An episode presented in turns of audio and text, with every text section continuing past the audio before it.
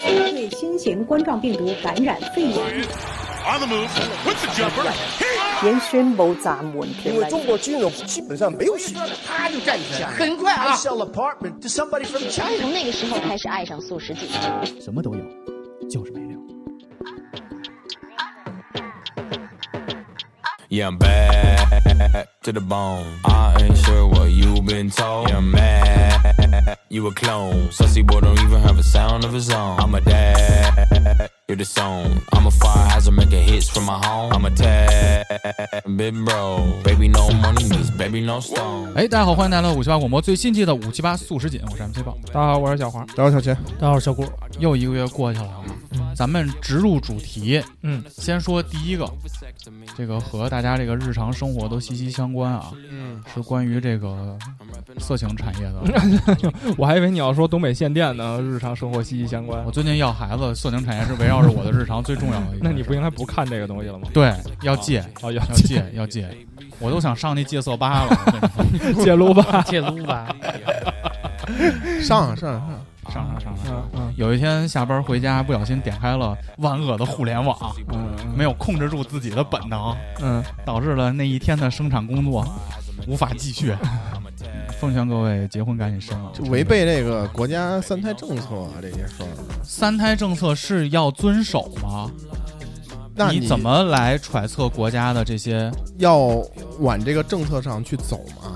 号召你去生啊？先先说先说事儿，来第一个事儿，先说说这个佛缘的事儿啊。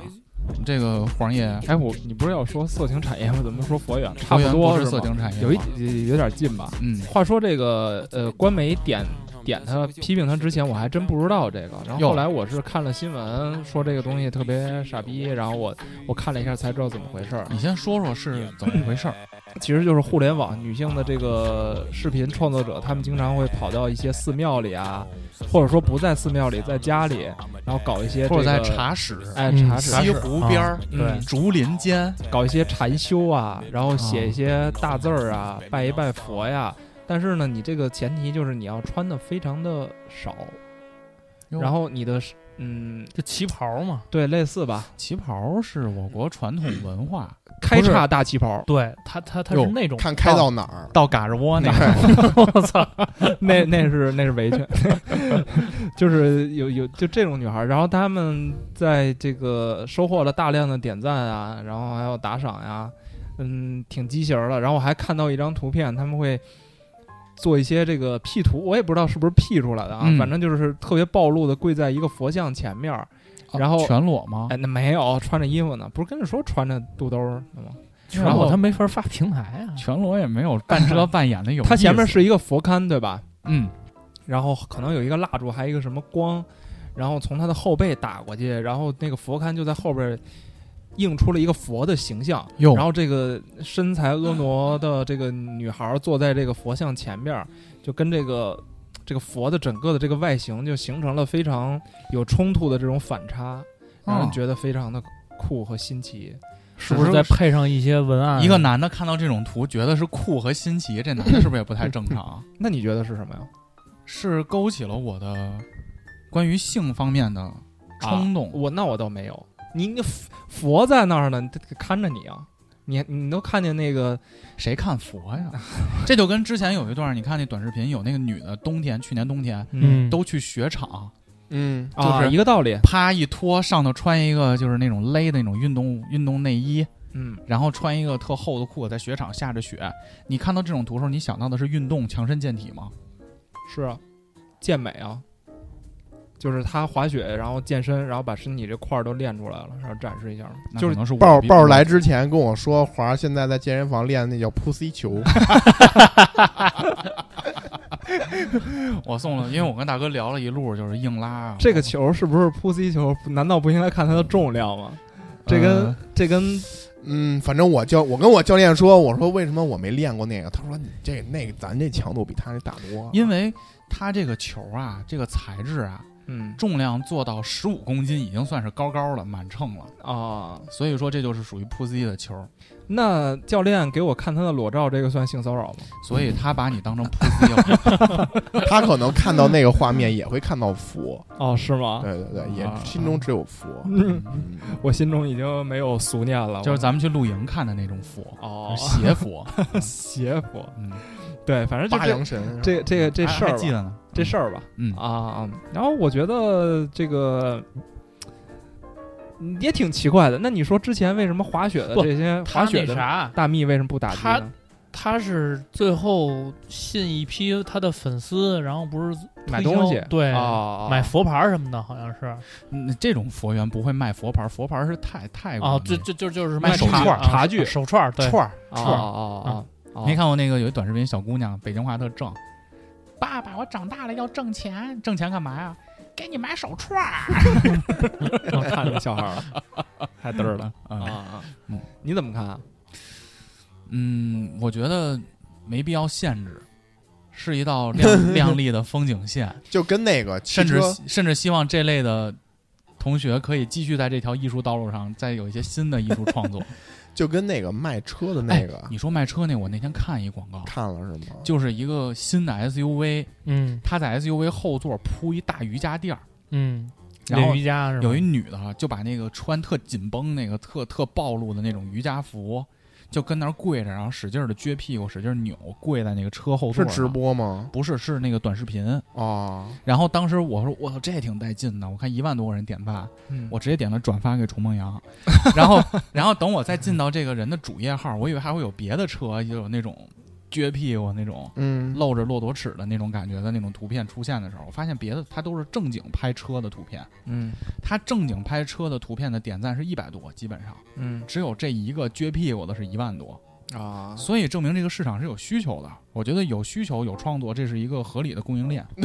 我觉得都赖中国联通。那为什么呀？哦，因为带带这风气，对这我特烦的那种逼玩意儿。啊。啊，现在我又关注了一个叫新疆电信，这几个新疆小姑娘跟那儿，电电信是从那个各个地区开始嗯逐渐包围这个中国联通。嗯，大哥怎么看这事儿？我觉得挺无聊的，挺无聊的，就是它本质不还是带货嘛，是吧？啊，对，只是用它的那些软色情，哎，你看他也有这个概念，嗯古潼驳斥他。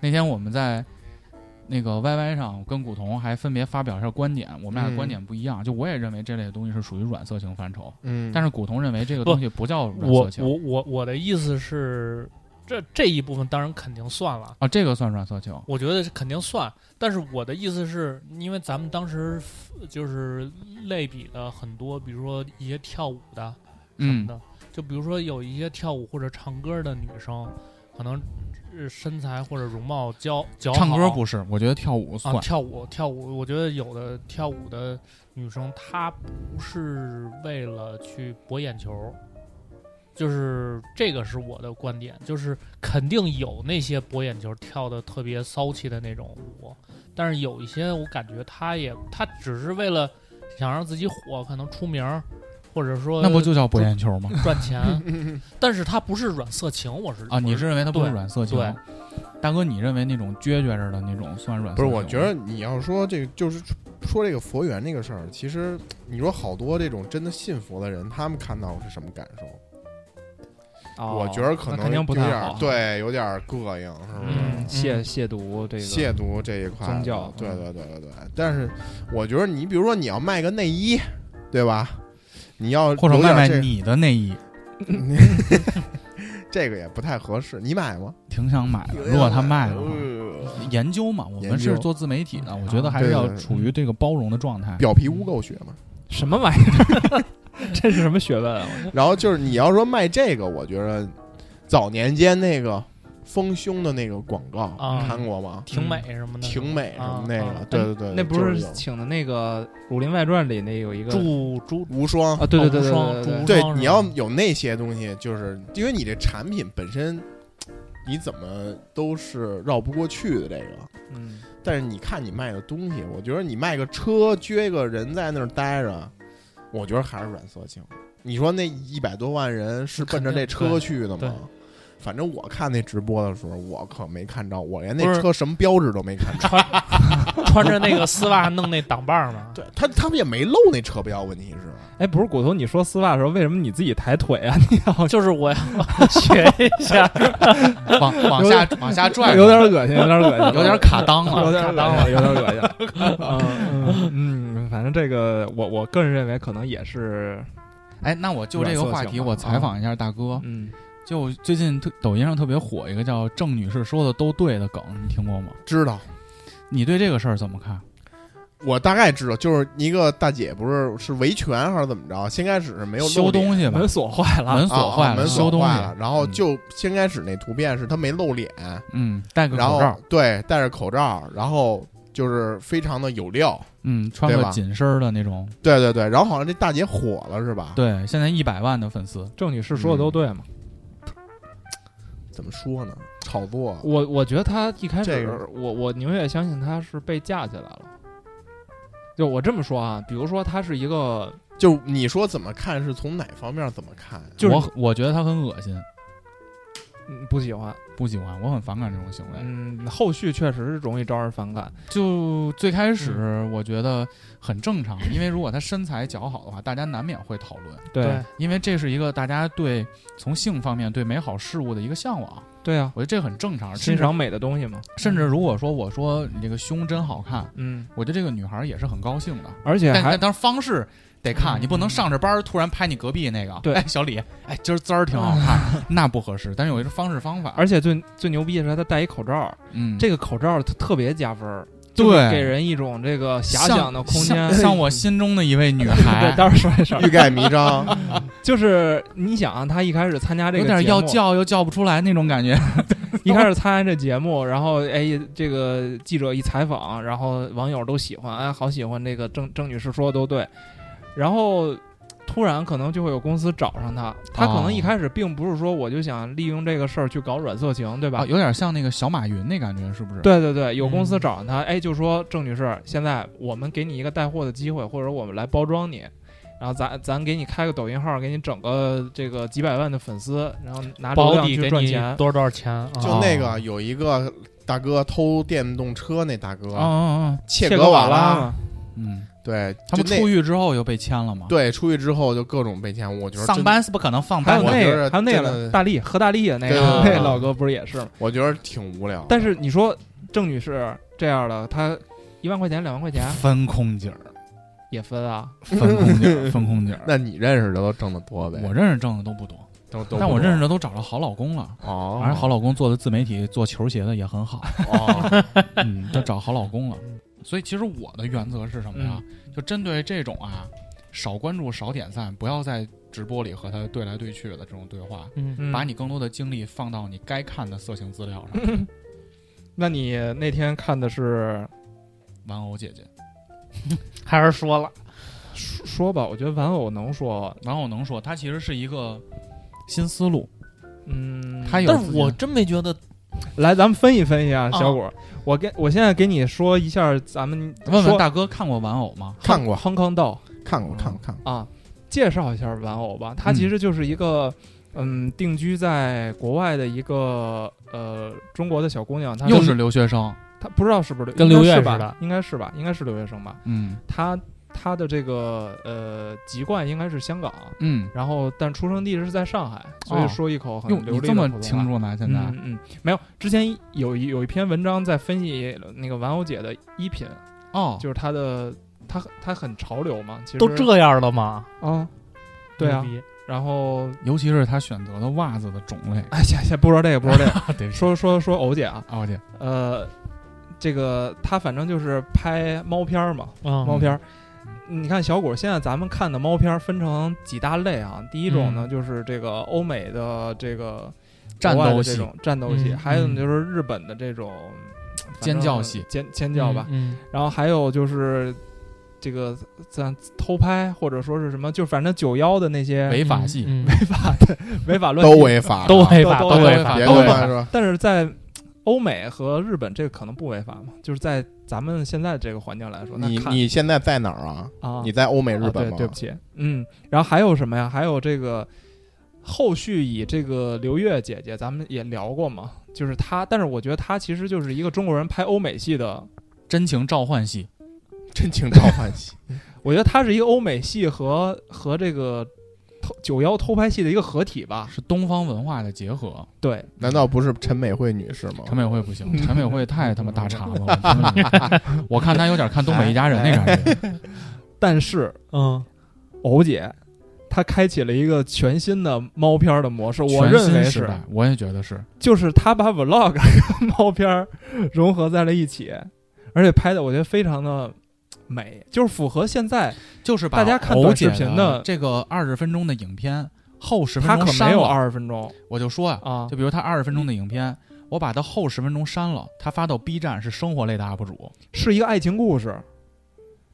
哦，是这样的是吗？你倒着看的。对呀、看这种没看着，看这种片不都是倒着看吗？还是年轻，还是年轻。再过一阵子上岁数，还是想知道他们人物关系的前因后果，你知道吧？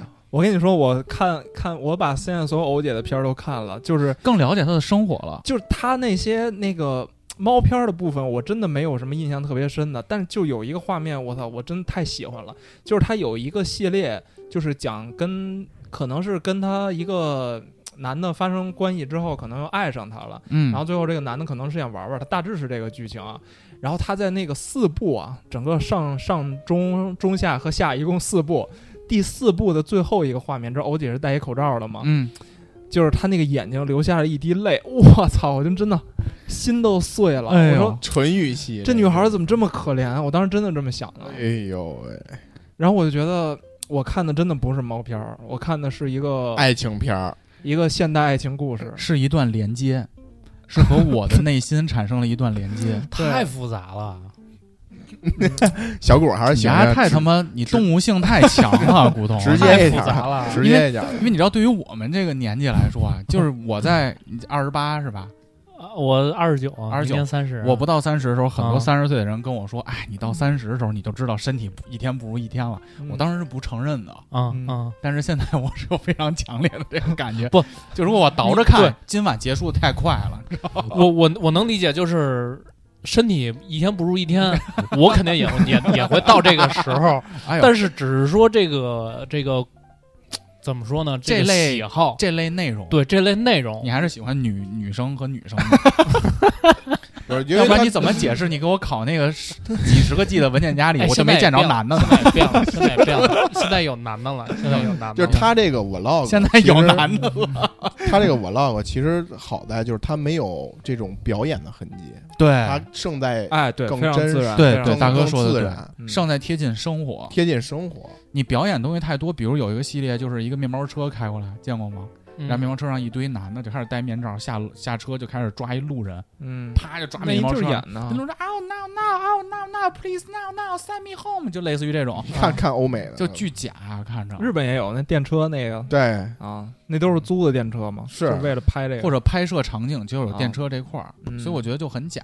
但是欧姐她是把生活，就说白了就把最后一段删了，就是个 vlog，生活类的 UP 主你你其实是看了一个爱情故事，但性只是这个爱情中的一部分一。部分而已，就这样。而且嗯关键就回到那个郑女士那个，她戴那个口罩，我觉得真太加分了。她是不是最近也听说欧姐 YYDS 了？谁呀、就是郑女士，她应该没听她不，这郑女士应该在欧姐火前面吧？差不多，差不多嗯啊。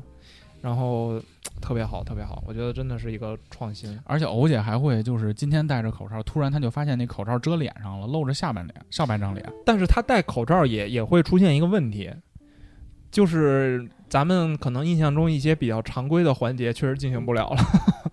不是主要是我我我最看不下去就是第一次，就是我一看她戴口罩，我就不想看了。哎，哟，你戴口罩表演的话，就是好多面目表情其实是给你一些遐想的空间，实际上他那个眼睛真的能流露出很多东西，对，就是其实他是很具备这个演员的素养，是不是？对对，确实，嗯，哎，但是还是批判性的看，批判性的看，对对对，我们就看这个感情的，看感情线嘛，对不对？嗯，其他的看不看都行。对，我觉得因为这段啊，这个可能过审又有问题了，不会吧？我觉得还行吧。又有问题，有可能。啊啊，不行删了呗。没有没有，我觉得主主 主的基调还是说批判性的看，对，主要咱这哥几个好几个都支棱不起来了。支棱不起来了。你说本山老师那话说，你得支棱起来呀，男人不能说不行，你扯这扯这有啥用啊？你但支棱起来呀。但我作为男人，我说的是我不是不行，我是不太行。以以力神都能上广告，为什么咱们不能聊这个？对不对？嗯，反正过。嗯我反正我觉得这段呢，就是逻辑就是现在什么火真他妈说不好，嗯只要一切能服务流量的，我我估计都在火。啊，但是作为内容消费者，我觉得还是我们应该认清楚什么是好的色情。嗯，这么好的色，我们需要好的色情，我觉得就是色情会我不要归色情伪色情。因为我觉得，因为最近我跟古潼也在说，我在看一英剧嗯，叫《性爱自修室》，我也看了。就是他讲的是什么呢？就是有一个小男孩是高中生，嗯，就挺羸弱的，一看就是一个小书呆子那感觉。对对，但是他妈呢是一个非常权威的一个性学专家。嗯那个小男孩在上高中，但是在高中其实有很多性的问题已经出现了。嗯就其实很多国外、国内其实都一样，好多小孩对这方面又好奇又迷惑，嗯又出尝禁果，好多不知道。这小男孩就在他们学校的废旧的那个厕所里开了一个性爱咨询的一个小诊所似的。你可以以把你遇到的一些困惑和问题啊，跟他去聊，他会帮你排忧解难，一集一个小故事，一集一个小故事，特别好看。就我认为性爱这件事儿是非常美好和健康嗯以及平等的一件事儿，就任何人都可以享受，没有什么羞于谈吐的。嗯但是我很反感郑女士，还有就是中国移动、联通的这种逼玩意儿啊，佛缘，就是类似于这种，就是因为他想用这种东西去博眼球，但是大众又给了他这个脸，为什么不多支持欧姐一下呢？嗯，欧姐主要是环境不允许啊，是，这没办法。还是呼吁环境的批判批判批判批判批判判，批判批判，我这说的不呼吁环太对是吧，大哥？批判批判。那 政治不正确了批的判啊嗯。下一审核要能听这么细，我也是给 个 respect。下一事儿，下一事儿下一个啊，这个来自我们的一个高等学府嗯北京师范大学，嗯，是师范大学吗？是北师范。来小谷说说这事儿吧。就是我们以后把这类比较危险的话题都给你，给我，为什么给我呢？因为最近娱乐板块哦很哦很消停啊，现在哪个演员敢出来折腾？，对，那个那个北师范这个就是电梯事件嘛，嗯哟，他在那个有就北师范应该是一个年级的这个微信群里头，嗯有一姑娘发了一个微微信说这个呃你们能不能就是男生尽量不要坐这个电梯，就是因为那个宿舍应该是男女男女混住。混住的，嗯然后他说：“你们男生为能不能不要坐电梯？我们女生有的时候洗澡，那个穿着这个这个睡衣或者浴袍出来之后会尴尬。好像是男生住在这个宿舍楼的一层和二层，对、嗯女生是住在二层以上。对，嗯，然后反正发了一这个，然后当时群里头可能就有就有男生包括女生就开始有有支持的，有反对的，就啊吵起来了。然后这事儿就被被曝光出来了，然后就就引发了这个又是这个男权女权的这个问题。我为什？么不能坐电梯啊？对，就是你，你但是我看舆论大部分都是说这这个女生就是这么说有病，有点矫情，对，有点矫情，就不该这么说。甚至好多舆论都在讨论男生也有坐电梯的权利，类似于这种。嗯但对这个事儿呢，我们不说这个过程，因为基本大家都知道。嗯，我的逻辑是啥呀？男生女生都没错，矫情逼哪儿都有。嗯学校为什么要这么安排？当时我看那个过了一两为什么这么安排的好事儿没有在零八年就有？我就知道，我就知道你得我不坐电梯，但是我扒着楼梯看啊。就是我觉得学校这么安排，就会存在这种歧义嘛。我看校方也回应了嘛，过了一两天说什么连夜召开会议，说严肃讨论这事。讨论啥把？电梯拆了，都别做。但是我看爬楼好像也没有一个特别准确的一个结果。嗯，我不知道，我可能没搜到啊。就是我看他校方还没有说具体要怎么着，把电梯改成观可能就是要把，因为透明的，你坐吧，是不是啊？能都看着没？那全是墙皮。我记得咱们以前上学那会儿有一个办公楼，嗯学生会团委那楼，啊，那不有一个我们那会儿学生会团委是有一个大一层有个大厅，嗯二层左边是学生会的办公室，右边是团委的办公室。嗯从一层到二层有一个大旋转的一个楼梯，嗯就角度非常的独特。所以导致你站在一层那个楼梯的边边儿的时候，你抬头一看，尤其是夏天的时候，可能就会看到一些非常美丽的景象。我跟你，说，这个中关村那家乐福上边不是一堆大玻璃吗？老 雀，老以前这家乐福这大玻璃，它不是那种毛玻璃，它是透明玻璃。嚯夏天的时候，它底边对着正好是一休息区，啊！你不知道吗？你我不知道你去过中关村家乐福吗？我就是就新中关那个，我都往专门花北边花去过去过，我花一万多块钱去英国，我都什么都没看着。你那个是看外国人的，你啊啊！就是在那个下边儿，这个现在石宝街旁边嘛，对对，这呃这个下边儿它有一休息区，啊，嗯。原来那玻璃是个那个透明玻璃，你知道吧？嗯哦，然后你看那休息区底边坐满那种老哥，拿一本杂志，实际上上面拿一小镜子在那儿看。也有那种就大哥也没小镜子，就直接仰着头 看。然后你知道上边夏天的时候啊，大哥都颈椎颈椎病了，夏天的时候，就是你看有那种但我没明白的是，这能过着啥干瘾啊？就搁那看来看去的。怎么说？那个年代可能就是网络不发达，那个大概是零一年、零二年的时候，我印象特别深。我哥在那儿带我买东西，买什么？买帐篷 买帐篷，买望远镜，啊买望远镜，啊？买买东西，然后就在那儿坐。然后他我就是好多人都在那儿坐着嘛。然后我哥跟我说说，你看这帮人全他妈看那个了。我记得咱然后待会儿过了一个，真过了一个，然后我就那个那个那个那个就就就那样。我们上学的时候，有我们学校其实有两个篮球场地，一个是在操场那边儿，还有一个呢是在公共浴室外头，嗯还有两个单独的框儿。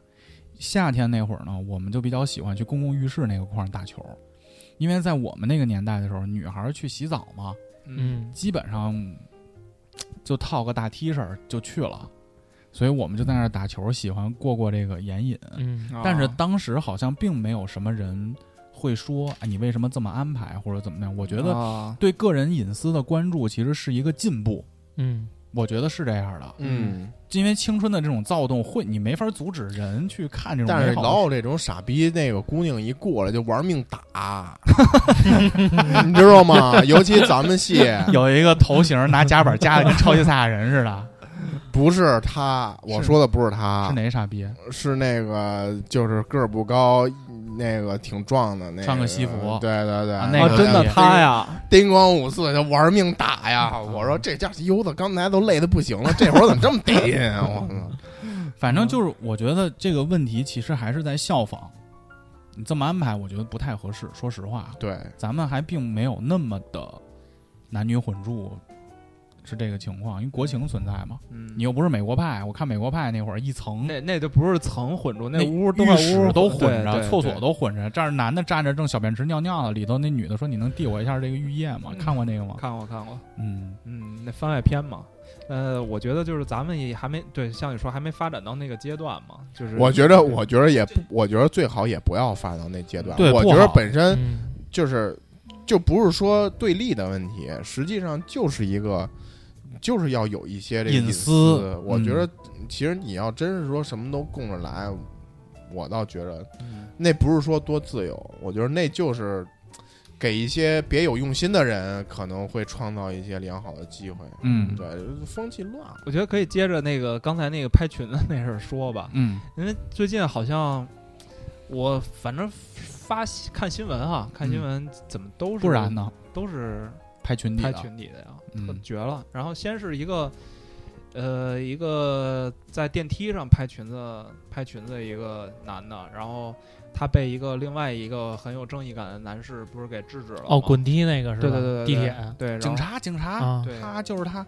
警察翻他手机嘛，搂着那小孩儿。嗯，然后他还有这事儿没过多久，就是环球影城嗯有一个工作人员在那儿拍那个游客的群体啊，我真觉得这太太奇怪了吧？就是你先不说那个，你拍群体这事儿，那肯定不对。你你作为一个服务在现场服务于大家的工作人员，你能干出这个事儿，我觉得。然后下面网友其实就很奇怪嘛，还有一小哥们儿，那个上大学的那个，呃哦，武汉的那个，对对对对对，开学第一天拍，然后他妈就劝退了，开学开学哦，第一那不是天，找找那什么吗？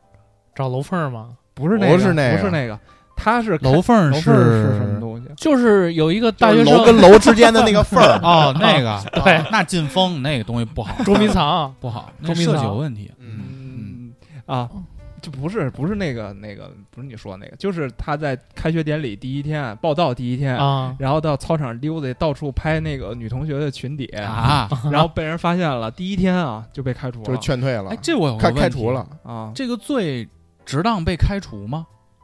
难道不值得被开除吗？难道不值得被开除吗？我觉得这个是心理层面的一个问题啊，就有的人有的人确实存在这种心理问题。客观说，我认为啊，嗯就是其实有一些，比如说瘾啊，或者说一些怪癖啊，啊，可以是有这种，但是你不管，那你那你我我是吸毒我还是瘾呢？那你就是犯法了呀！你到处拍女孩儿裙底，那你不吸就犯法毒？犯法，但是吸毒的人不至于被枪毙，你贩毒是要被枪毙的。你作为一个学他也没校来说，枪毙没枪毙，就是但是开除这事儿，我觉得挺重的，你知道？就比如留校察看啊，或者说怎么怎么样啊。呃，首先呢，就是你他这个孩子肯定没法在学校待了。你你我留校你察看，学校难道不就是教育人育品的地儿吗？你这品行不行，那就别来这学校。哦，就跟咱那会儿打架也被开除似的，对吧？你用我那复读学校别打架了，跳墙外出都开除，谈恋爱也开除，三条红线嘛，他，三条高压线你，看可别提他这个红线啊，那个什么高压线，三条都变成红线的时候，体温就正合适 啊。嗯惨，我操！大哥说的这个其实还不算热，能把空调开开。大哥说的那还不算犯法嘛，就被那个就被开了。你像他这个拍群体，他就是触犯了法律嘛，他怎么着都得行政拘留治安嘛。管理处罚条例对是吧这个学校，就对学校或者对很多公司来说，只要是这个员工或者学生犯了法，那就是被开除嗯啊，都是都是这样，所以没办法。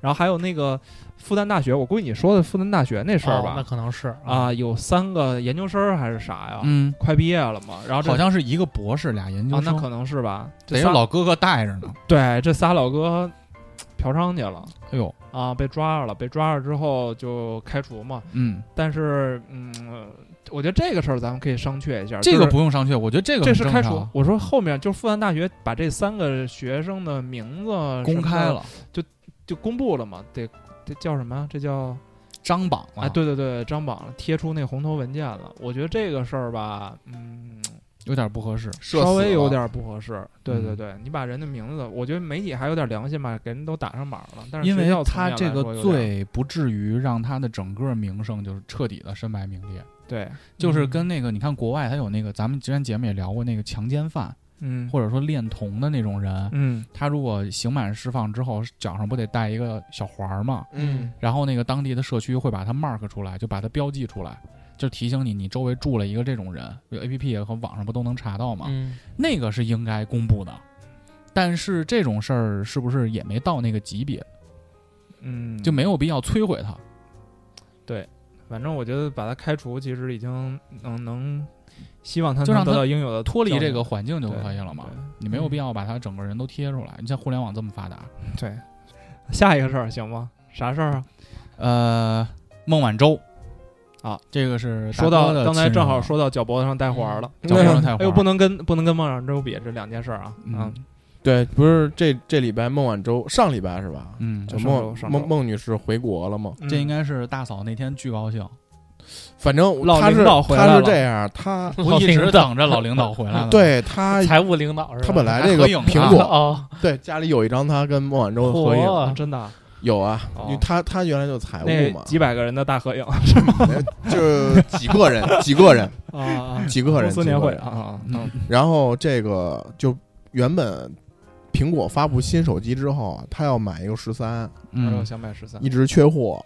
嗯，那结果次咱们在商场，大嫂不还说要买十三的吗？，对，然后结果这个孟女士一回国，不买了，再加上这个这两天一些铺天盖地的报道，哟就对这个华为这几年的这个业绩就进进行一些分析嘛。哟，对，然担后心了然后一下就觉得不行，我我得不能出份力我不能自敌。哦哦，我还以为他要说我资敌，我还以为他大嫂要说，今天我要不买这华为的手机，明天华为就他妈倒了。嗯，反正但是华为现在确实没有什么好的好的产品。听说他们那个这个手机这个部门很难，要取消了难做。要取消了，华为那个那就不是他们叫消费者业务部嘛。呃就芯片不够了嘛。嗯嗯，不是自己在研制嘛，有可能后边还会做，但嗯是对，但是就是说，反正他就觉得，嗯，不行，我不能买，我得继续等着华为下一个产品。对啊，手机卡的跟个鸡巴似的。不，他还他那个还行，他那个是呃 Mate 三零吧，嗯，好像是哦 Mate 三零，嗯嗯，我感觉是就是他就是他那不好的就在于它那个曲面屏，我没人问你手机的事儿。说孟晚舟呢？怎么他妈聊上手机了？这回回变评就测了。就回来了呀。上期节目就有人留言蜻蜓点水，说咱们的这个节目咱们说的是啥？啊，就说这个苏时锦的节目，哦咱们聊的蜻蜓点水。哦，不往不往深了说，我当时想给他回，维基百科上都有 对呀、那你你要让我怎么往深了聊呢？啊。这个孟晚舟这个事儿，嗯，对你们有有什么或者说想聊的点吗？在孟晚舟这个事儿，我就看他回来的时候，就是咱们不是有专机去接了嘛，啊，嗯，然后他也有自己的发言。嗯当时整个的评论区大家都是非常振奋，嗯，就是类似于还是那种言论，就是下辈子我还要当中国人这种，嗯就是国家富强了。嗯但其实我比较 care 的一个问题是，他为什么这会儿回来了？就为什么把他放了？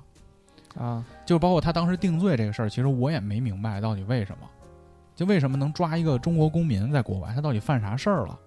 就这些我是不太了解的。就是是是是这么个理解吧？应该就是我瞎说啊，说的可能不对的地方，如果有些瑕疵，这个听友在指正。我来指正你。哈，呃，孟晚舟她首先是华为的 CFO，对吧？她手里知道华为所有的这些财务的啊这些的秘密，这个她肯定孟晚舟是任正非的大第几大闺女儿，她跟前妻生的嘛。嗯啊？你看前妻是他的哪个助理？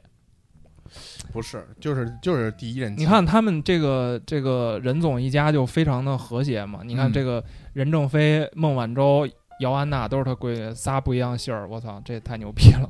嗯，这不说这个了啊，说这个这个孟晚舟他是 CFO，华为的 CFO 嘛，但是他常年其实定居在加拿大。嗯，对他他他传说啊是他有加拿大绿卡，然后就住在那儿那没关系，他是个人的选择啊。对，嘛这个人选择嘛。而且资本家不分国籍嘛。然后呃，你知道华为前一阵儿被这个西方国家疯狂的打压，以美制国为裁首吧，，嘛因为五？G 的这个事儿，对对对，他感觉这家公司好像要弯道超车，那我不能让你在这个领域可以理解。啊，可以理解，可以理解。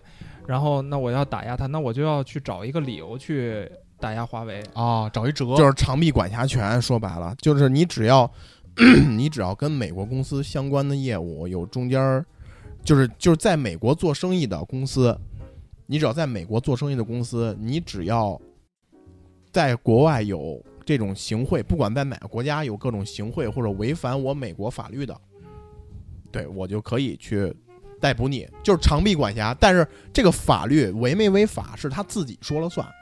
对他这个法律挺挺操蛋的，大概因为我看了文章，就是这个反海外腐败法，就是只要你海外的公司，他你在你的公司的这业务上有这个这个美元这块的交易涉及到美元了，那他这个法律就能管你。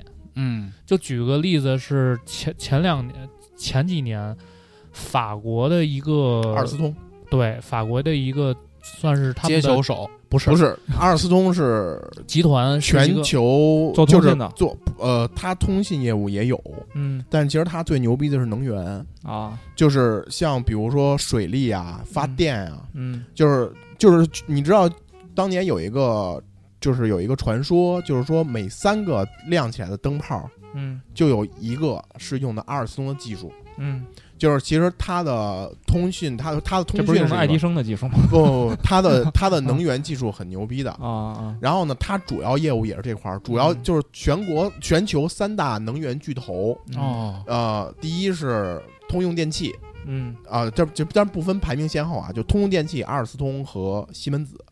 然后当时是因为通用，美国的通用嘛，自己的这个实业不好好搞，想就是搞他妈金融去了。然后后来就是因为这个这个金融危机金融危机要崩，嗯所以他们就想办法，就是说要收购这个阿尔斯通。嗯那人家法这是法国的这个算是经济命脉，嗯那人家当然肯定不同意了。然后这个通用就找找什么 FBI 什么的了，就是说你你帮我想办法，大概是这意思。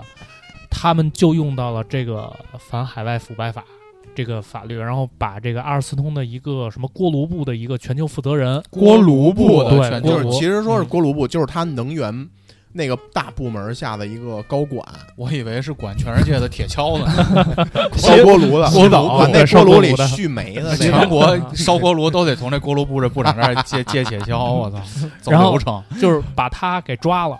啊，然后就是，其实抓他的这个理由理由其实跟这个就是孟晚舟对就是欲加差不多欲。加之罪，何患无辞？比如呢，孟晚舟孟晚舟这理由是他是跟汇丰银行还是哪个银行是有一些账务往来，有一些涉嫌涉说嫌的一些白了就是非法交易。涉及到海外的这些企业，凡是出海的，就是这种全球跨国的企业，你到哪个地方做生意，你不得给当地是就是这个官员送点儿？啊，没包有没包没有没有那世界上不是官员都是不是收这种东西，不是，就就都是人民的公公仆。没有你看你这个文章就是啊说的文章不是我看文章说的嘛。有没有这个事儿暂且不论，但嗯主要就是就是，其实美国就是经济霸权嘛，对就是他实际上你说长臂管辖这个事儿本身，就是对他这种管辖体制，就是他，你只要你要跟美国人做生意，你要说违反一些海外，你比如说你跟美国人做生意，但你在伊朗或者说在什么朝鲜，就是你他制裁这些国家，你对不不不光是制裁关，你比如说你在英国，嗯对吧？你你跟当地的这个银行有一些有一些这个涉嫌违违法的违规的交易，所谓的涉嫌违规交易，实际上就是美国美国人自己编的，就自己告诉你你违规了，那我就要处罚你。就是，但根本问题在于什么呢？就是他为什么要针对你呢？还是因为你的这家公司的技术可能会动摇他的最根本的那个利益，对吧？就是因为你看。四 G 的技术，那就是掌握在美美国公司里，对吧？我们每部每个手机，你产出来之后，你用四 G 的专利，你是要给他钱的。你那一你那一千多、两千多，甚至六千多的手机里，有一部分钱实际上是交的四 G 的专利费，你知道吧？所以其实这个就是它的核心利益，他就躺着不用挣钱，他发明出这个技术，躺着不用挣钱，没有任何生产，就收你的专利费就行了。对我但问题是，现在这个领域被华为给分走一块蛋糕了，所以这个他是不干的，你明白吧？就这个也导致，就是当时阿尔斯通这个事儿，就导致当时他的这个他当时是什么？就是逼逼那个那个那个那个负责人认罪。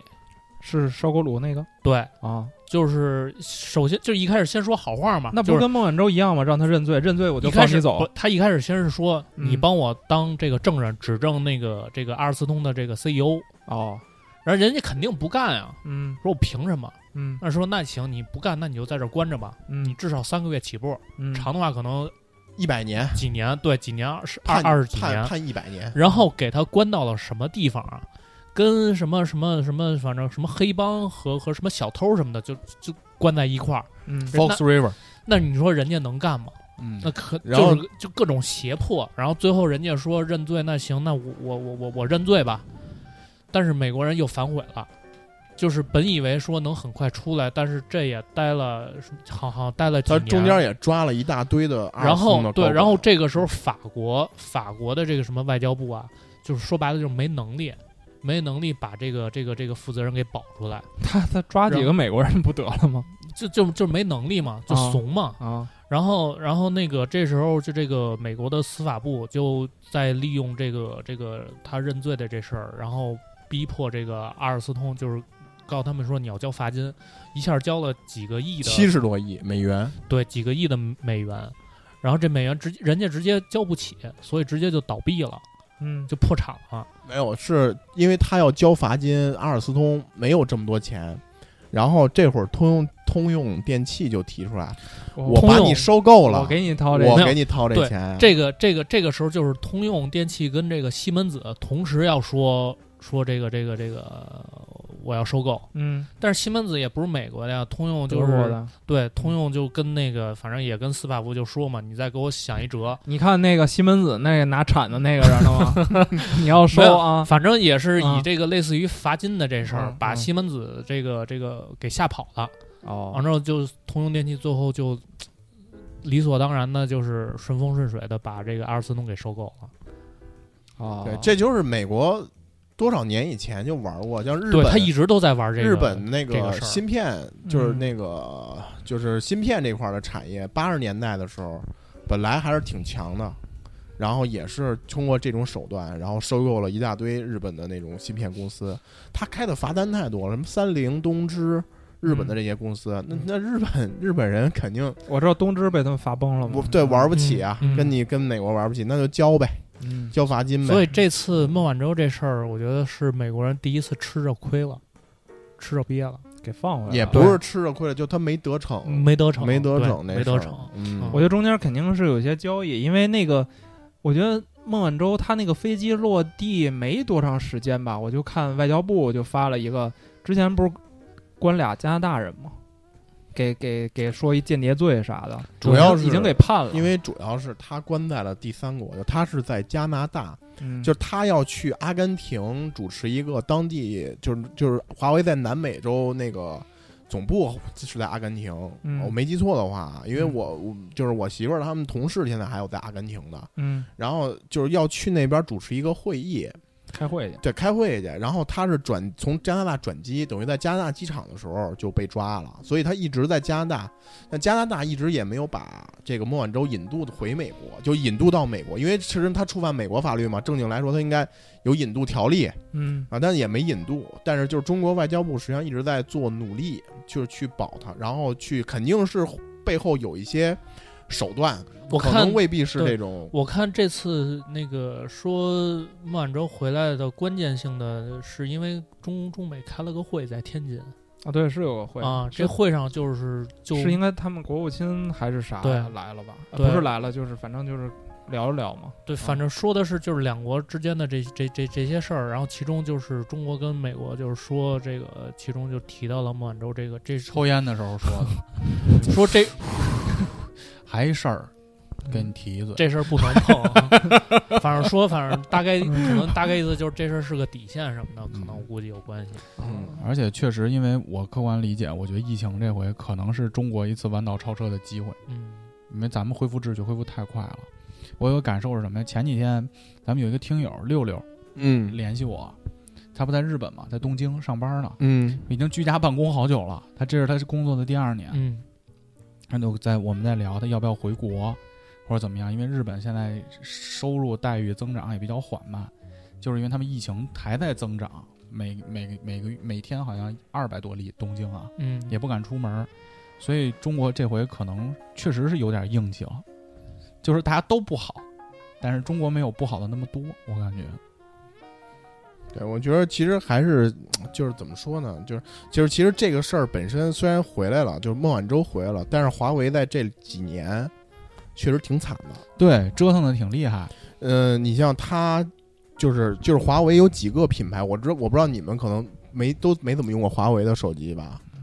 就是它有几个品牌，有几个系列，那荣耀不是分出去了吗？嗯，荣耀对荣耀分出去，荣耀啊是相、相当于跟小米去呃那个还有 OPPO、vivo 去去打的这种小米打这种中低端的，对然后真正高端的几几个品牌是这个 Mate 系列，但是它战略战略层面不就是说不占这个他们自己的芯片是吧？对，就是还有 Mate 系列，还有 P 啊系列，啊对，嗯但是就是就是据说就是本来就是 Mate 四零这个系列，嗯就是手机测评的人都说 Mate 四零是一款特别牛逼的手机，嗯特完美。就现在在你在淘宝、闲鱼上买 Mate 的四零的二手价，嗯要比新机价格贵的多得多，然后我们那玩意儿保值。嗯，但是你去各个华为的专卖店，你去问 Mate 四零，基本没货。我我知道，因为当时我在那个奥美的时候，就是给华为 Mate 做广告嘛。当时这个产品用了之后，我们那几个台湾领导疯狂的去找找找这个手机，然后往家里寄，我操，特别牛逼，就是它确实好用。华为其实比较核心的企业线嘛，因为我有好多哥们儿现在都去华为那边了。嗯嗯，就你们老说不知道是干嘛的，卖服卖服务器、卖防火墙，就服务器、防火墙是非常成熟、非常成熟的产品。华为的防火墙每年卖特别特别多，我觉得应该比手机卖的多。客观来说，呃那个手那个消费者业务只是他们很小的一部分。它的企业线是非常非常多的。消费者业务其实占它过半了，过从一半了吗？呃，就是卖卖手机啊？对，不是吧？他不是都是卖基站的吗？过半了，过半了，绝对过嗯半了。就是我看的应该是二零年的财报还是一九年的财报。我媳妇儿今儿有有财报，啊她一公发布。接着说防火墙那事儿啊，嗯，防火墙这款产品成熟到什么地步？就是不用怎么改了，嗯，就都一样，各个只要卖防火墙的都是这个，就卖桌子椅子差不了多少了。我一个特好一哥们儿，以前是迪普的研发部的一部长，调到华为负责一条产品线。我说你负责哪条产品？他说我负责防火墙。我说我操，那你们加班不多吧？因为理解上就是你没什么可开发的了，嗯，没什么升级的必要了。他说我们天天到十一点半晚上，我就不理解。我说为什么？我说你说要是做一些高新的东西，比如什么微隔离呀、或者说什么云计算啊，你可能天天加班儿啊，这个技术还在革新。我说一防火墙，桌子里的板凳腿儿，我说你们天天加班干嘛呀？他说因为美国制裁他们，今天他芯片停芯片只是一方面。明天停一项技术，后天停一项专利，它等于里头防火墙那些组件就来回来去的被停，针对于华为，嗯，所以他们就得不停的找平替，那个是叫平替吧？啊，不停的找替代技术，不停的研发，因为它得保证它的出货量，嗯，所以他们天天加班，所以其实投入了大量的人力和物力。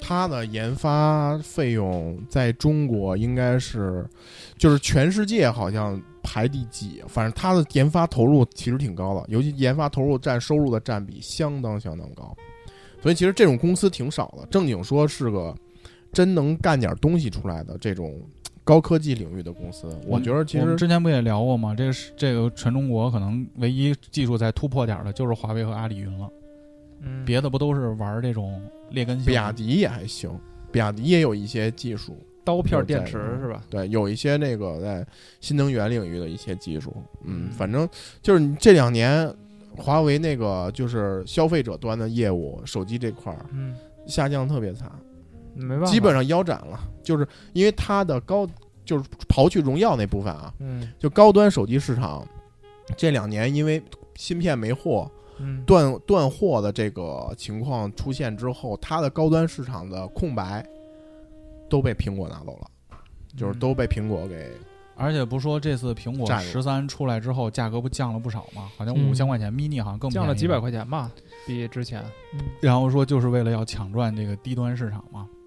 啊，低端市场他们是早就切进了，但是苹果的低端机我觉得真是没什没没么可买法用，没没法用，没法用。太太小了，低端市场它也切不动，但是我们的逻辑还是，就是任正非也说过嘛，你用哪个好还是用哪个，无所谓，嗯因为你这个是消费者嘛。对这个别别说你用华为或者你用苹果怎对么着，你支持国货这个事儿，支持国有企业这事儿，交给国家去发愁。你作为消费者自己挣钱自己花，你买什么都是好的。嗯，就比如我，我还是会买苹果的，因为我的账号平移就平移不过去。嗨，哎，最近我看一个广告说让苹果的充电器跟安卓统一呢，你知道那个吗？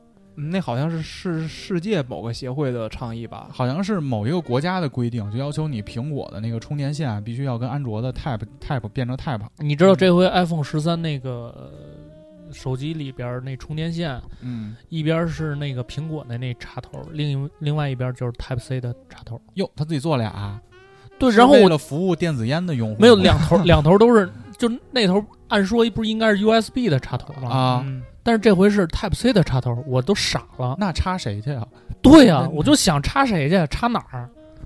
这我就很很疑惑，你知道吗？变成双头龙双了，我刚刚说双头龙，对啊，就我不知道这个这个充电线我拿回来要怎么用，你知道吗？嗯啊，挺好的，挺好的。拿苹果给华为充电，让一个苹果手机和一安卓手机玩双头龙，谁都没充上电，互相充。嗯，好吧，下孟晚舟这事儿完了吧？嗯反正下一个事儿吧。嗯东，北停电，哎，现在其实全国停电，还好吧？你知道北京前两天停电了吗？那二十八号，那不是辟谣吗？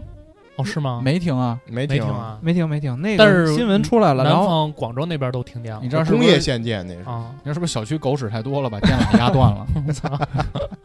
我是看的新闻，哦对，但是我觉得现在限电这个事儿，网上有很多阴谋论嘛，就说什么在给奥特曼充电嘛？呃奥特曼蛋疼。迪迦嘛，迪迦，嗯嗯，呃，我我弟老家嘛，然后那个是呃阴谋论是，反正就说又是什么国家层面的博弈啊，然后又要怎么着，什么战争啊、和平啊，反正这东西又来了。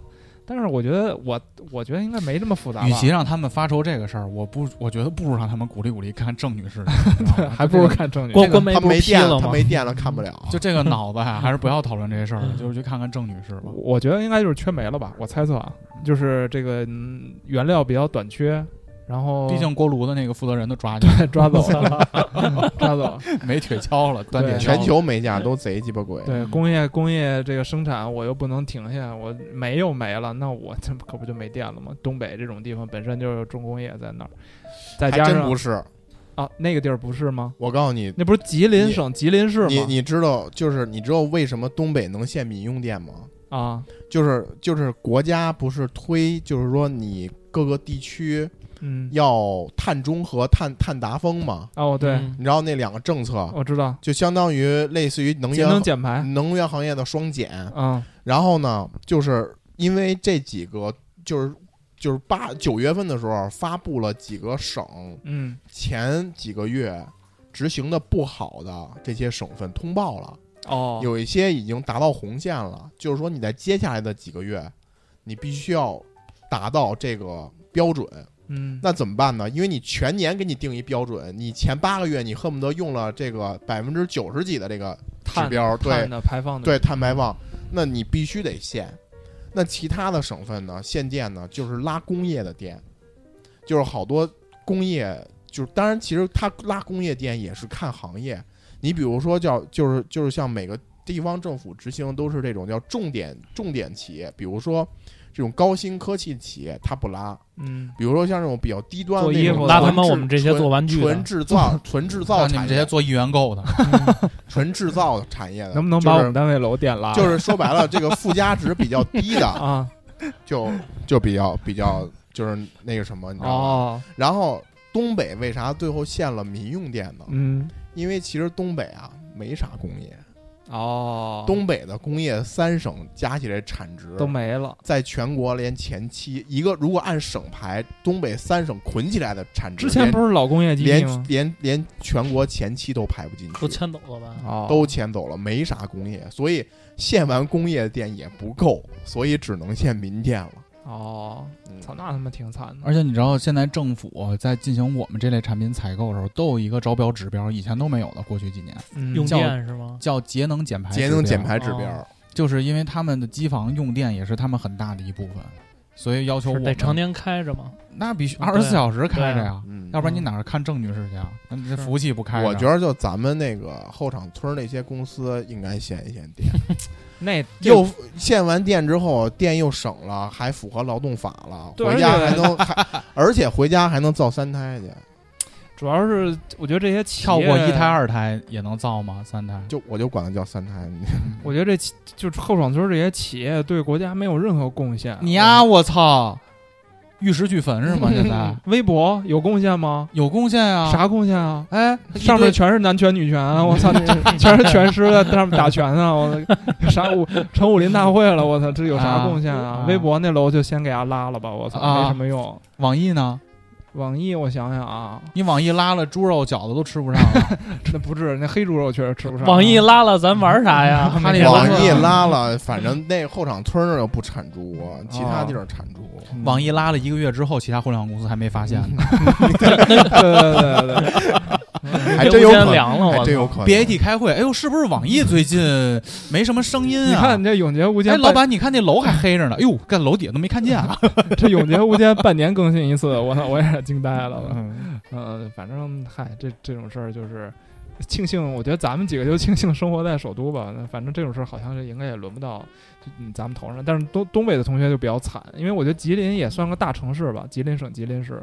那你说你这嗯都吉林省吉林市不是大城市，长春是大城市。啊，也也还算有点名气吧，至少这个地方。然后你这大冬天的把人电拉了，你这人咋活呀？那不是更得往海南跑了，是不是？嗯，就就很很讨厌。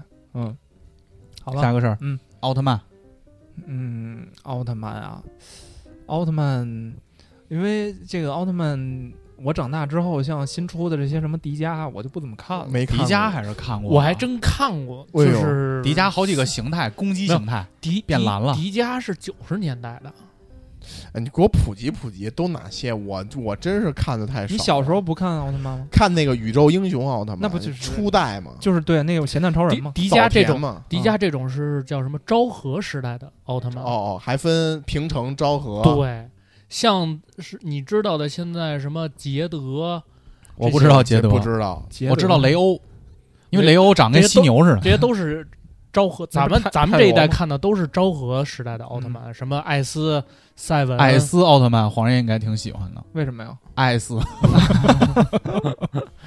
然后什么杰克什么的，啊艾迪，杰克知道知道。对吧？这些这些都是昭和时代的。然后他就是按照年代嘛，这些新兴的什么梦比尤斯什么玩意儿的，我操，这些玩意儿？梦比尤斯你们应该知道，这可能离咱们嗯不知道比较近真不知道这真不知道。可能嗯，听友群里有些人可能应该挺熟悉的吧？他们爱好这个啊，二次元什么的。反正他们就是现在这些都叫平成时代，就新的这种奥特曼。你一看他们变身，我不知道你们看没看变身。咱们之前以前看变身，比如说杰克，别人杰克奥特曼就是一手手环嘛，嗯，艾斯奥特曼就是男女两个戒指嘛，对吧？我看那初代那个都拿一小棒儿，然后往天上一挥，对，然后那个那个那个赛文奥特曼戴眼镜儿嘛，对吧？现在奥特曼变身怎么变啊？拿一个类似于手枪或者是什么的一个能，也是一个棒儿或者一发射器，然后插插卡片儿，你知道吗？哦，插艾斯卡片儿，插什么什么？那不就成假面骑士了吗？它能变好几种是吗？对，它能变好几种，哦随。便能召唤谁？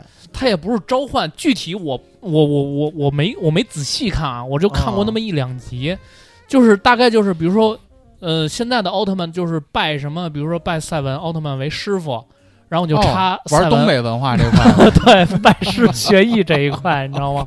快手然后我就我就插插，比如说迪迦，我拜迪迦为师，就插迪迦的卡片。迪迦在前头喊，让我们来掌声欢迎雷欧奥特曼来给大家倒个立吧。雷欧今天晚上八点跟怪兽大 PK，对，然后他们这这样就变身，然后可能就学一些技能或者怎么着的，大概是这意思。但是我是觉得这个奥特曼，我不明白为什么要做删减，因为他跟怪兽打架就很暴力啊，因为有小孩学学奥特曼咱们怪兽的。打小都是学奥特曼打怪兽起来的呀。嗯对呀我们一般都学那个像什么，七龙珠不是，就好像那个黄金那个圣斗士比较，啊呃，对，星矢这个这一块的天马流星拳，对呀，你会学这些东西都都学这个，啊。对。你要这打血腥，那战狼砰一狙击枪，那不也一样吗？小时候没这道具啊，问题是，小时候现在也没有狙击枪呀，我天！啊，而且我那那天看一段子说，如果你说奥特曼是这个暴力什么的，嗯，那你看喜羊羊、美羊羊、灰太狼，但我锅是吗？但是就是你哪儿都能找着刺儿。我在那个 B 站上看那个，就是说好像有几集什么奥特曼还有肢解的什么我什么操剧情，把怪兽肢解了，不是把？奥特曼肢解把了，把奥特曼肢解了。你没反正有啊？有有有有，反正好几个什么、哦什么雷欧什么什么就被冻着，然后肢解拿锯锯什么之类的，有反正我操！就是有有断头的肢解的，嗯，但其实，但是我不知道那是不是你看他是不是同人啊？不是不 是，他上边都写着就是什么什么奥特曼第几集，然后提名儿就要什么什么谁谁谁得死嗯这种，然后就是被被各种，雷欧点中出，还有还有那种就是什么就是什么就是怪兽把他那中间那个灯给抠下来了，我呦！有就有一集就是我看的那个。那怪兽特牛逼，把中中间不有一灯吗？啊什么什么什么能能量什么？到时候群里问问 Sick，Sick 都应该都知道。对，把那灯给抠下来了，你知道吗？我那个看那天刷哔哩哔哩，忽然给我推这么一个，我点进去看看，还有肢解的，哦，但是其实奥特曼它更多的是有很多深层次的人的故事，它其实是在教小孩一些正确价值观的。比如说有一些矛盾救助啊，那个小动物为了报恩啊，怎么样变成怪兽了，被误导了什么，那里头是有这种深层次的东西的。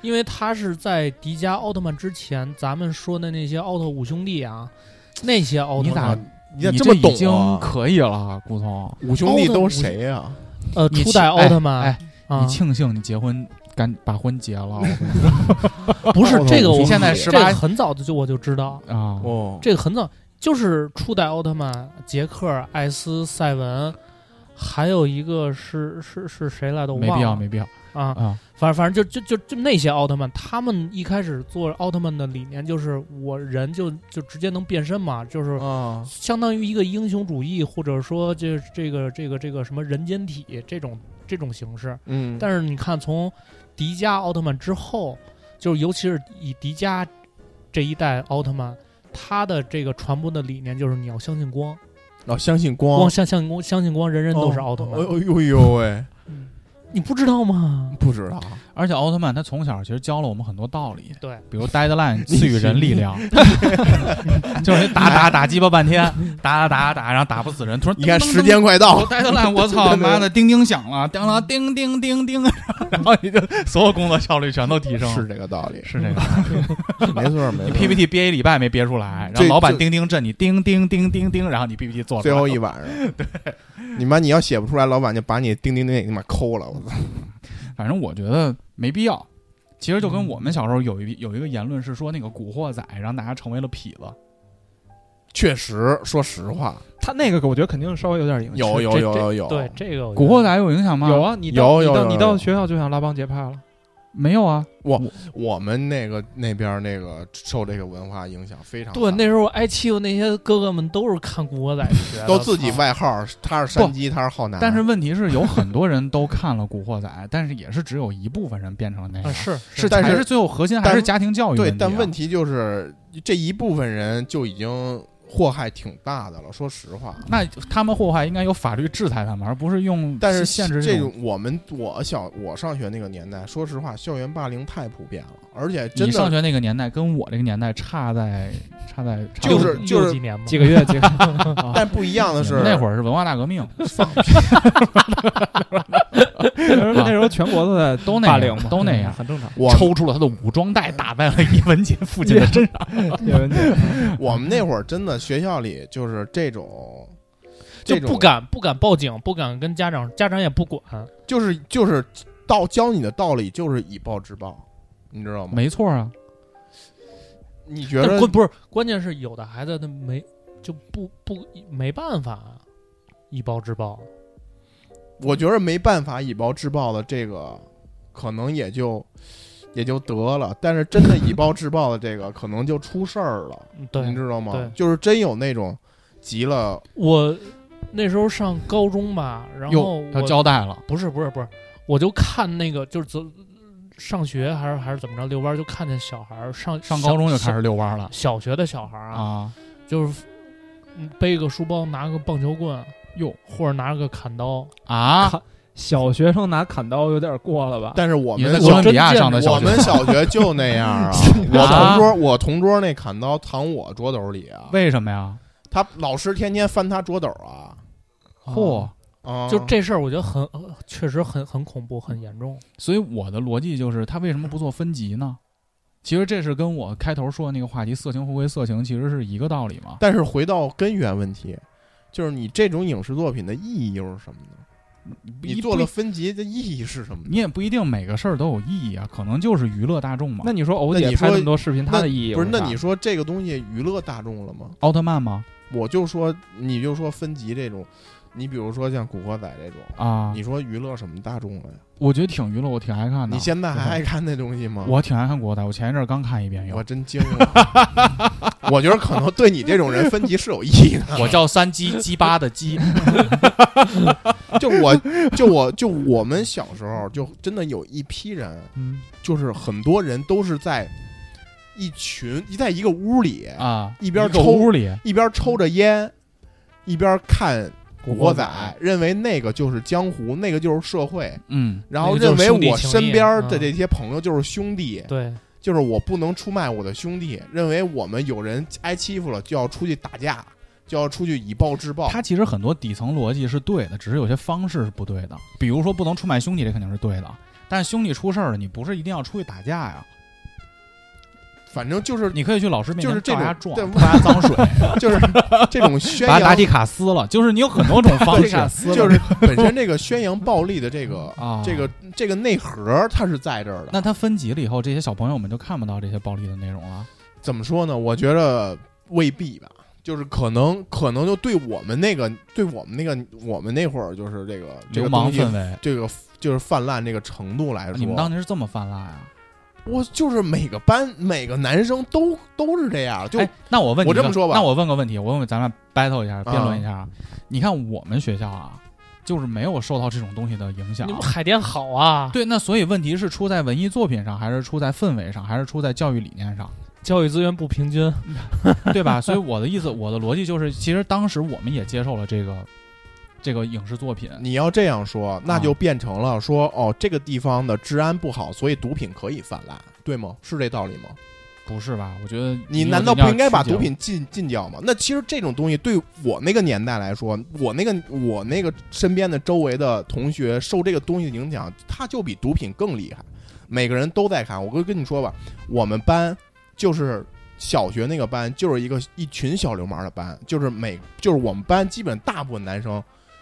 周末的时候会扎在一个小屋里就看那个东西，嗯，然后打架也就全年级都是打架，就是我们班基本上是挑事儿的。我们班跟其他小学的打架，就我们我们一个学校跟其他小学打架，我们班半个班都去，然后其他班的呢也就去那么两三个人，多了能有七八个人。我们班是全班男生全去，就全是这种集体氛围里，你知道吗？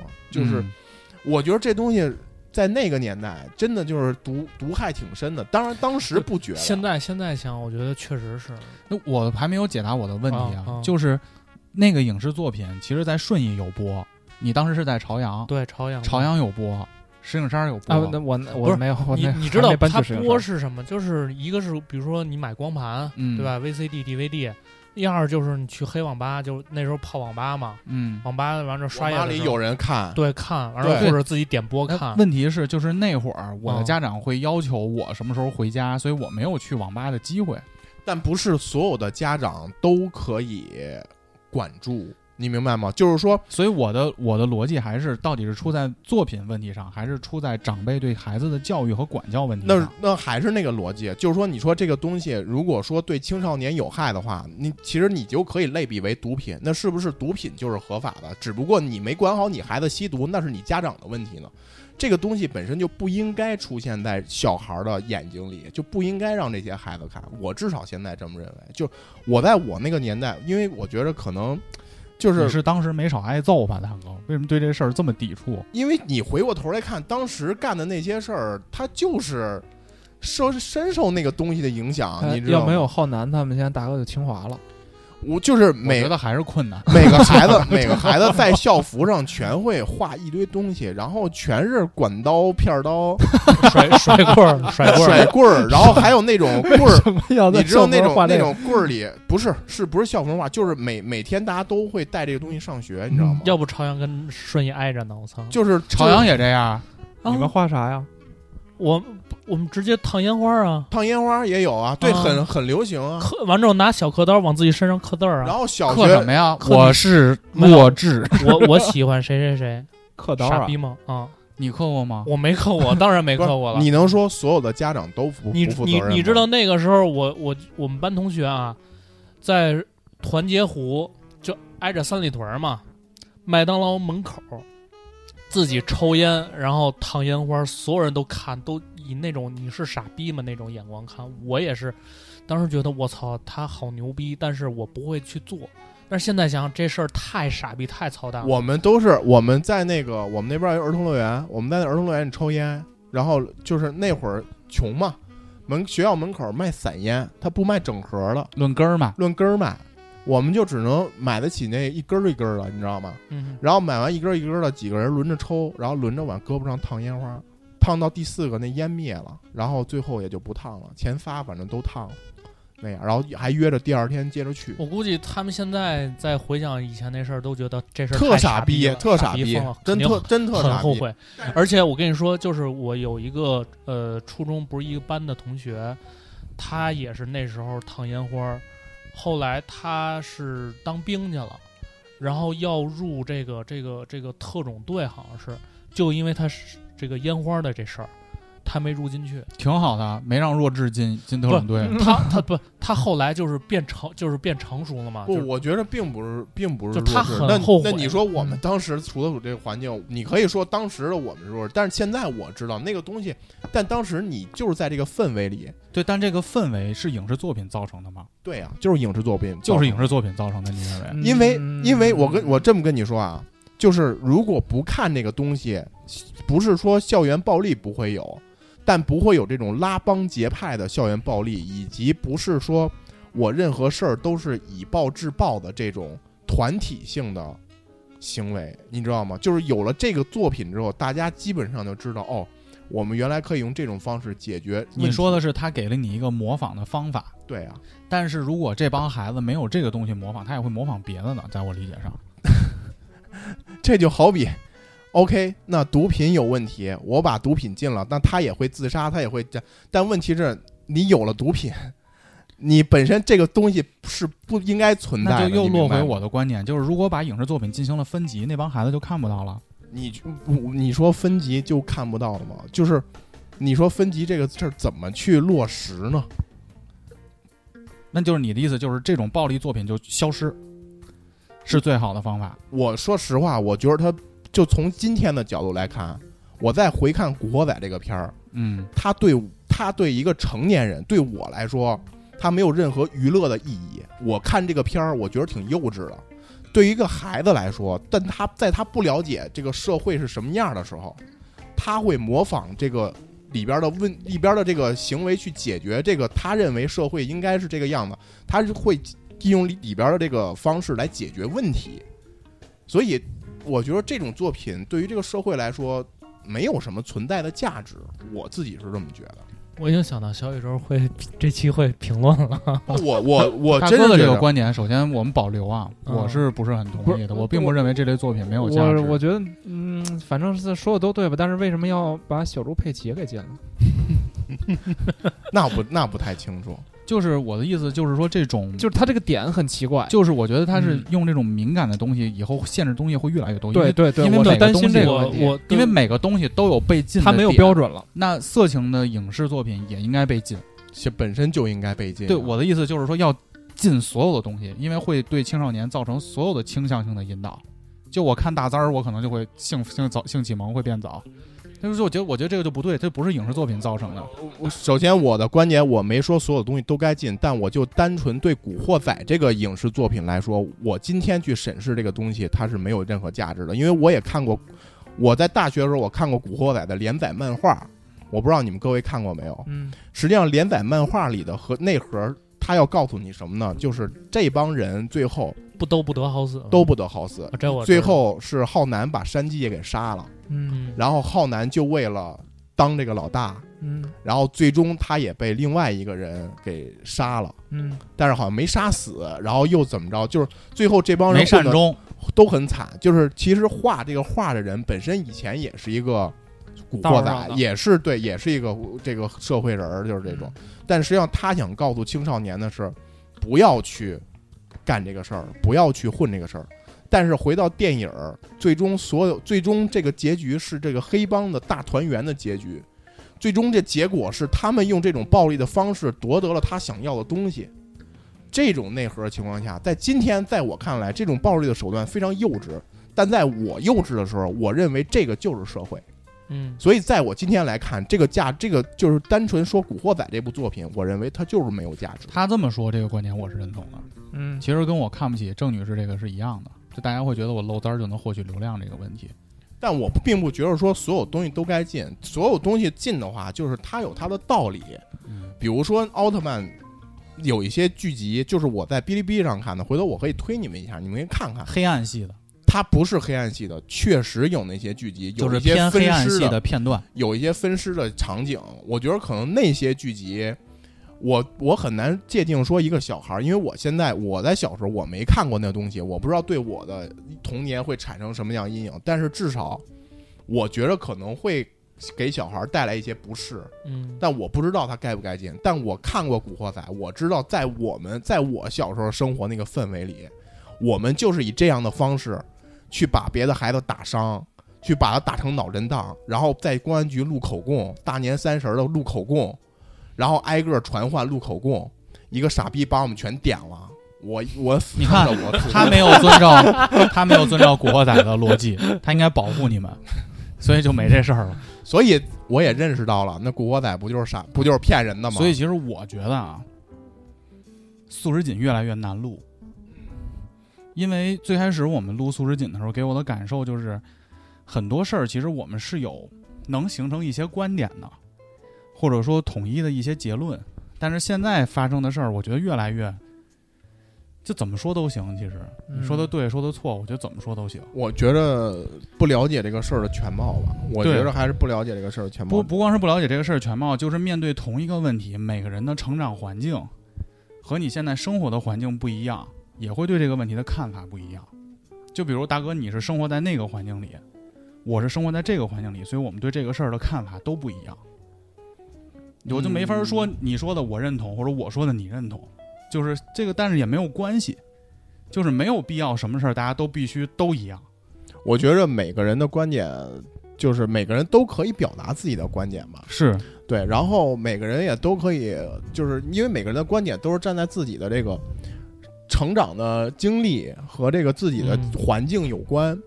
对，所以看到的这个现象和这种这种怎么说呢？这种思维方式也会不一样。所以其实我觉得我们这个节目本身也是包容开放的。我觉得每种观点。只要他不是那种触犯大忌，比如说太反社会、太反人格了，嗯我觉得都应该是一个包容的状态。而且表达观点的逻辑，并不是我表达了我的观点，而是说你的观点是不好的。对，就是我只表达我的观点，但其实像黄爷爷说的，现在网上就包括我说给百分之八十这帮傻子发了一把枪一样，他们其实在表达自己观点的时候，是站在的是我要攻击对方那个观点嗯，的角度上去表达这个观点。所以这个网络实名制我觉得很重要，我特别支持网络实名制。网络实名制而且其实很难，啊是很难，但是我觉得就是希望能推一推。我觉得就是其实很多事儿，嗯，也不是非黑即白的，就是就是很多事儿，并不是说啊这个事儿一定是对和错的。嗯，我觉得，嗯，如果说你只说把这个事儿说对正对和错和正义和邪恶，我觉得那太简单了。这个社会它不是这么简单的。嗯，不是这种二元制的的价值观念里的判断标准里能够衡量一个能够客观的去衡量一个事物的。所以说我们觉得还是无论怎么样，少给那些博眼球的人一些机会，嗯，可能我能看到这些博眼球的没有意义的东西的机会就变少了。是的，就是你在不停的给这种无聊的东西点赞，嗯比如像什么郑女士这种，她就不停的会推给我，我就乐意再盯着她滋儿再看两秒。但是看完以后，我觉得我傻逼，她也傻逼。嗯但是如果没有人给她点赞了，可能这种东西就没了。嗯，给一些有意义的东西点点赞，比如五七八广播。行，绕回来了，绕回来不容易。绕回来了。那我们这期节目就这样了，感谢大家对五七八广播的支持，请大家上新浪微博或者微信添加 radio 五七八 r a d i o 五七八，加我们的微信公众号，呃，加入我们的微信听友群，嗯五七八广播号园俱乐部微信听友群。去云乐、荔枝 FM、荔枝播客，还有喜马拉雅、小宇宙，搜索五七八广播。有好的故事请投稿私信给我们，好，祝大家新的一周生活愉快，拜拜。拜拜拜。思